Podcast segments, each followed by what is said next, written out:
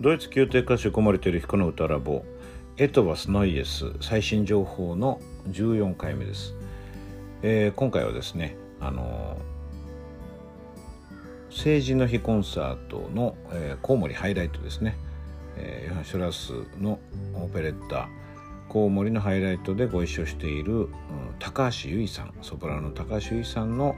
インタビューをさせていただきました。えっと、高橋由衣さんは今回のこの「コウモリハイライト」では、えっと、アデーレの役を歌われてるんですけども大変素晴らしくて今まであの何度かね共演させていただいてるんですけれども先日の NHK ニューイヤーオペラコンサートにも出演されてもう今や日本を代表するソプラノの一人になられたと思います。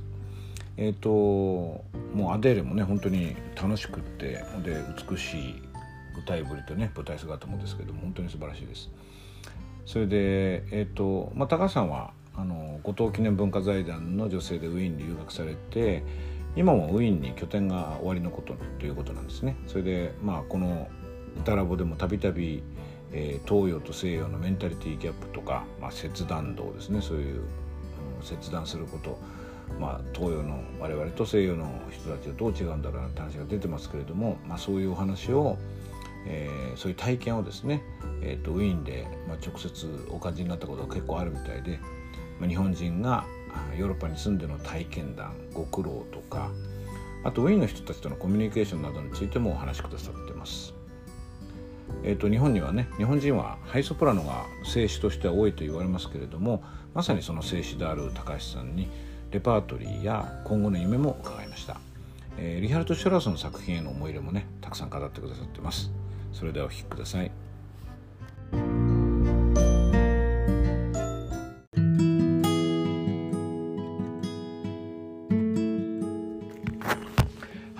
今日は、えーと、ソプラノの高橋由衣さんにお出ましいただいてます。今日はお疲れ様でした。お疲れ様です。ありがとうございます。今日はね成人の日コンサートの、はい、あのコウモリで今回はあのアイゼンシュタインとアデーレってことで共演させていただいてるんですけど、はい、その今日は総練習っていうことでね、はい、オーケストラ合わせの後にまあ OK で通してあさって本番ってとこですよね。はい、はい、もう本当に素晴らしいアデーレを見せてくださって、ね、いやありがとうございます。今までねあの何度か共演させていただいてるんだけど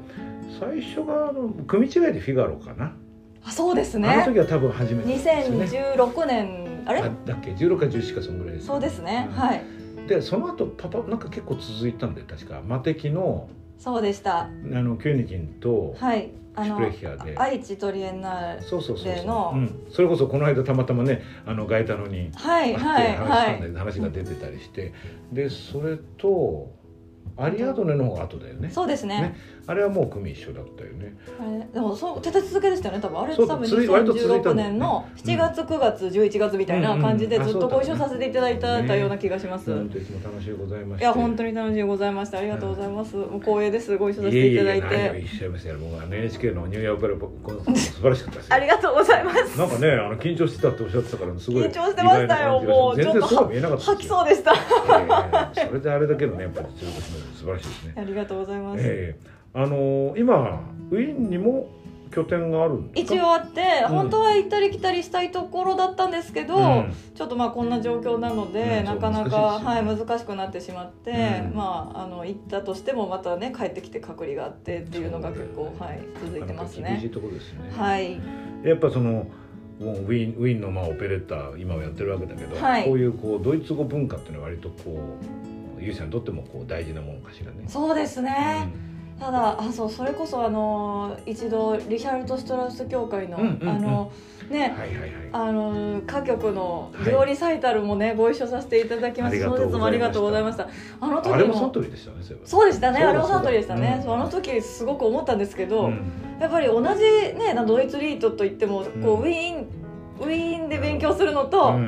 こう多分おそらくドイツでやるのではきっと違うんだなっていうふうにその小森さんからこういろいろアドバイスいただいたりとか。あのピアニストの方にもあの、そういうあのやっぱちょっとウィーンのスタイルと違うかもねっていうことをなんか言われたりしてああそうか。井出さんだあそうです井出さん、ね、はい、井出さんウィーンで勉強した人そうですねはい、それこそえっ、と佐々木先生の、はい、えっ、とあリートのパートナーのデビッド・ルッツさんのお弟子さん。ああそうだったんですか、うん、はちょっとでルッツさんはでもなんか僕聞いたら佐々木さんとウィーンで共演してらっしゃったのかなと思ったらそうじゃなくて日本に戻ってからこう日本に呼んだんですって。ででデビッド・ルッツさん素晴らしくてで、まあ、リートピアニストの教育をすごく熱心されてるんでもう体感されてるんですけど、ね、その体感されたたまたまその後に入った人が僕の大学時代の同級生の旦那さん割と最近判明ねいろいろつながってるんですけどね。そうだからウィン井出さんとはだからウィンつながりあるってことですよね。そうそうですね、うん、はいはい。いやなんかえっ、ー、とだから僕が共演したものではだからキュエニギンあの夜の女王と、はい。えっ、ー、とまあテレビネット本当言葉大変だもんね。大変でした。素晴らしかった、いやでもあの時はまだ全然あのねあの留学前でしたし、うん、はいまだちょっと今思うとちょっとわーって感じのところも自分で反省するところがたくさんあるんですけど。まあ、あれは本当。終わりがない感じだもんね。ね。言葉の作業っていう、はい、いや素晴らしかったと思う。けどでも今回アデール拝見してて、はい、やっぱりなんかこうかなり言葉で遊んでらっしゃる感じがしてすごくだいぶやっぱちょっとまだまだドイツ語能力まだまだなんですけどでもやっぱり留学経た後だと、うん、もうあのなんていうんですか理理解力が早いっていうか、ね、こうパッとこうニュアンスとかが理解できるようになったので、うん、ものすごくこうもうなんていうか不読みも早いですしあそうなんだ。早くなります私は。はい。それは全然違いましたイメージがあるからかな。あそうかもしれないですね。はい。ウィーン結局、えっと、行かれてから何年でした？行かだ結局そうですね。トータルではそんなに実は長くなくて、うん、2年弱ぐらいだと思います、うん、はい。やっぱかなりこういろいろインパクトあったんじゃないかと思うんだけど、はい。まあ、僕はねすごくカルチャーショックを受けた方で、はい、受けるだろうと思って割と身構えて行ったは行ったんですけどね、でもやっぱり思ってたのと違うショックがたくさんあってその辺どうでした？やっぱり、留学して行ってそのまあでもその前にもちょこちょこ行ってはいたのかなちょこちょこは行ってたんですけどまあその時はやっぱりまだこう、まあ、お客さん状態といいますか。はい、住んではいなかったので、はい。そうですね。あの私もまあきっとカルチャーショックいろいろあるんだろうなとは思っていたんですけど、まあもちろんそのあの普通に生活する場面で、うん、まあ、まあ、食生活だの,、あのまあまあ、普通に住むとかお買い物するにも全部違うわけなんですけどなんか一番衝撃的だったのはあの自分の意見を言わないと、うん、もうあの何も何も進まなくなってしまうというかそれなってやつ あのイエス・オア・ノーで答えられないと、うん、もう相手のこう都合のいいように全部話を進められてしまうから。嫌なものは嫌だって言わなきゃいけないし何がやりたいのか自分が何を欲しているのかっていうのを必ずきっちり言わないと、うん、あの相手も言語化なんだよね。そうなんです、うん、はい。僕なんかねごめんなさい僕もやっぱりすごいすごい感じるとこがあって、はい、であのこのポッドキャストでもあのメンタリティギャップの話は結構してるんですよ。やっぱそれ若い人がね行く前に知るのって結構大事だと思ってて、はい、でまさにそれで言うと、まあ、ドイツウィーンもちろん、ね、オーストリアとドイツで違うとこあるだろうけどやっぱりそのドイツ語圏だし、はい、ヨーロッパだしっていうことでかなり日本との差で言ったら結構共通点あると思うんだけど、やっぱ僕よく言うのは喋らないと考えてないと思われるでしょ。あ思われます。はい、それで喋ってる言葉が幼稚だと、そのレベルの思考をしてるって思われるんでね、はい、いかにこう複雑なこと考えても言語化できないとそう見なされないじゃない。そうですね。そう。で黙ってるとアホかと思われるみたいなところですねだから日本人はすぐ「いや」しか言わないとか、うん、言われ言われます「いやいやいや」って言ってるだけって言われますし、うん、そこは、まあ、まだまだではあるんですけど一生懸命やるようにはしてます。ね、はい、そうそうそう。だからそれによって鍛えられるよね。そうですね。悔しいからさ。はい、うん、あそういう感じね。やっぱそれがないときついよね。そうですね、うん、やっぱなんかそこで、はい、なんかこう旬ってなっちゃうじゃない。で特に留学するのってほら秋ぐらいからだと暗くなって寒くなってくる頃だから。大体なんかちょっと暗い気持ちなんだよね。はい。あやっぱ同じのとこを超えてるねやっぱり、ね。そうですね。そうなんですね。どうしろな。わかるわかる。そうそうだから考えてないわけじゃないんだけどでも。なんていうの？喋らないとダメだと思われると結局どう表現するかってことにすごく我々が普段なんかそれほどこう労力使ってないのかなってことに気が付くよね。そうですね、ね、で逆にさ彼らもさ「シュワイゲにスコールツ」とか言ったりするわけよ。そのくせ、やっぱりやっぱり言わないとダメってとこあって、ね、うん、それとでも僕だからほら僕の場合はその長く住んだところは、はい、なんていうの子供の学校の PTA とかさ結構地域とつながってきて僕あの学校の理事とかもやったことあるすごいですね。まあ、それはちょっとねあのその教育あのメソッドが主体内教育って結構はいはい、思い入れがあったもんだからでそういう親の土地の人たちと話すと、うん、やっぱなんか別のレベルでこう分かってくるのはやっぱり年配の方っていうのは東洋的なそういうなんていうのかな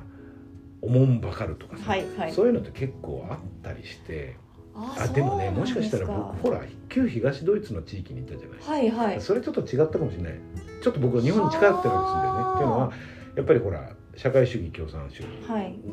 共産主義社会主義か,、うん、だそこでその隣の人を助けなさいみたいなところはあるもんだからやっぱりその西側みたいにこの強いものが勝つっていう じゃなかったか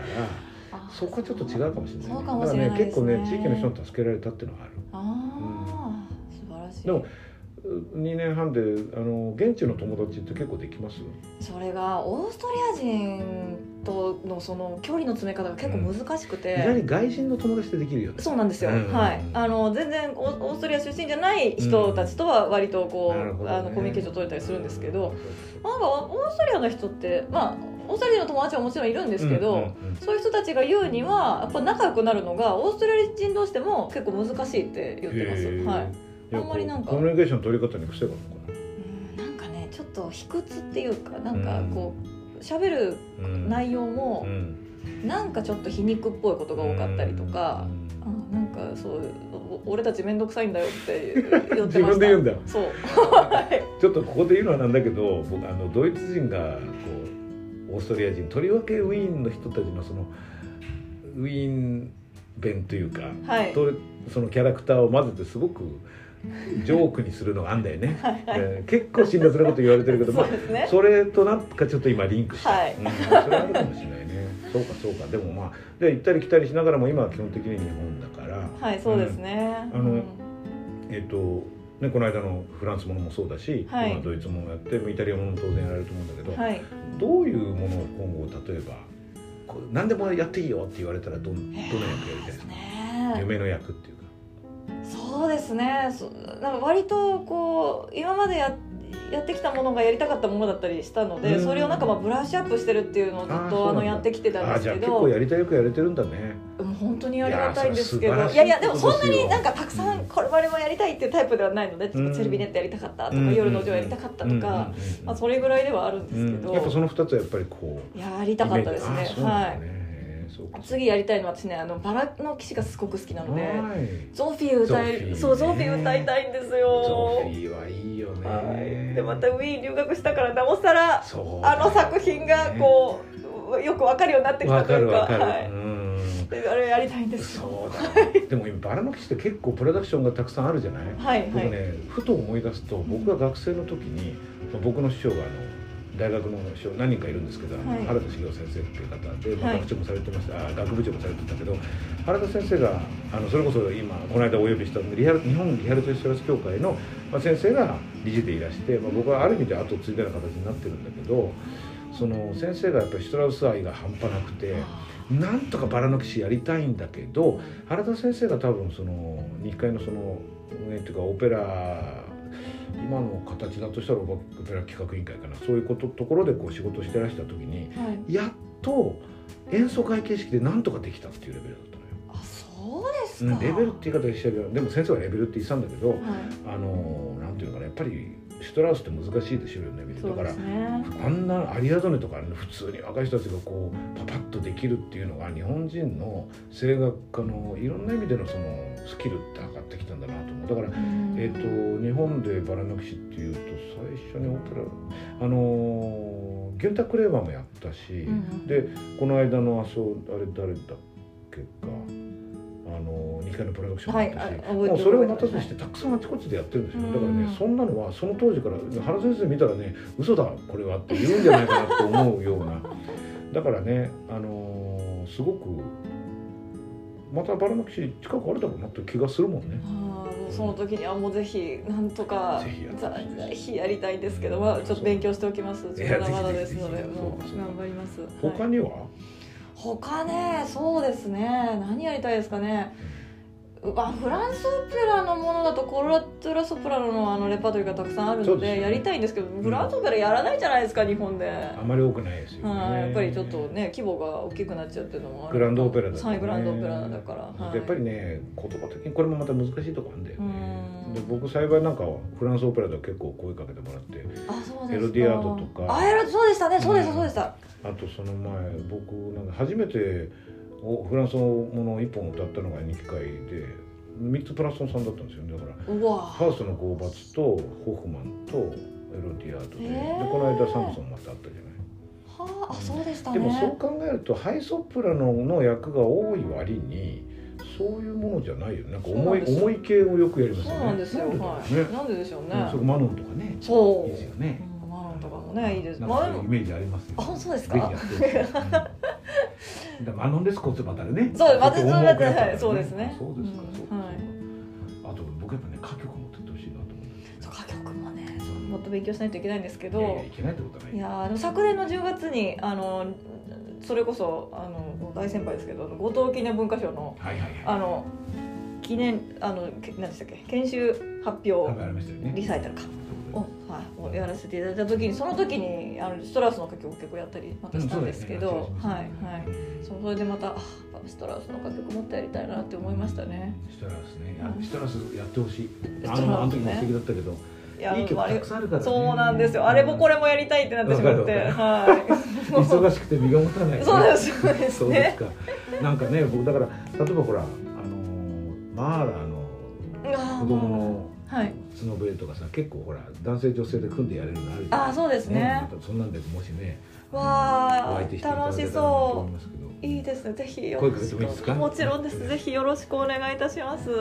なんかもういろいろ尽きないんですけど、本当にあのお疲れのところありがとうございました。ありがとうございました。なんかあのファンの方に何か一言いただけたら。いやそんなもうファンの方聞いてくださってたらいいんですけど。そうですね。あの、まあ、2022年も始まりましたけれども、あのまたちょっとねコロナの雲行きがね怪しくなってきましたけど、まあ、自分のこの歌とかパフォーマンスをね磨くことを忘れずにあのもしこう、ね、お目にかかるのが難しくなったとしてもそうまたあの希望を持ってねずっとあのとにかく続けて磨き続けていきたいなと思っておりますのでまたあの元気な姿でお会いできたらなと思っております。はいそうですね、素晴らしい。ありがとうございました。ありがとうございます。言葉を、はい、今日はどうもありがとうございました。ありがとうございました。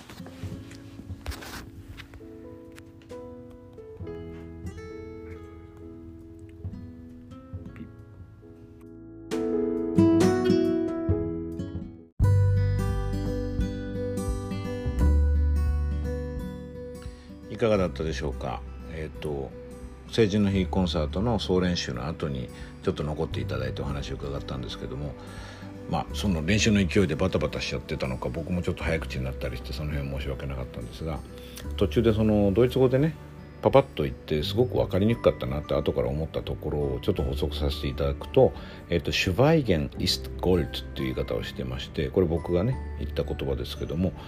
えっ、とシュバイゲン沈黙はゴールドゴールドですね。金であると。つまり、えーまあ、沈黙というか言わないということにすごく価値があるよっていう意味のドイツ語の、まあ、ことわざみたいなものですね。よくドイツ人これを言いますけれども、まあ、先ほどの高橋さんのお話の趣旨からするとやっぱりものを言わないと意味がないというような感じの部分があるよねっていう話だったんですけどもそういうドイツ文化の中にもえー、沈黙には価値があるっていう考え方があるありますよねっていう話でした。はい、またこういうインタビューも今後もやっておきやっていきたいと思ってますのでどうぞご期待ください。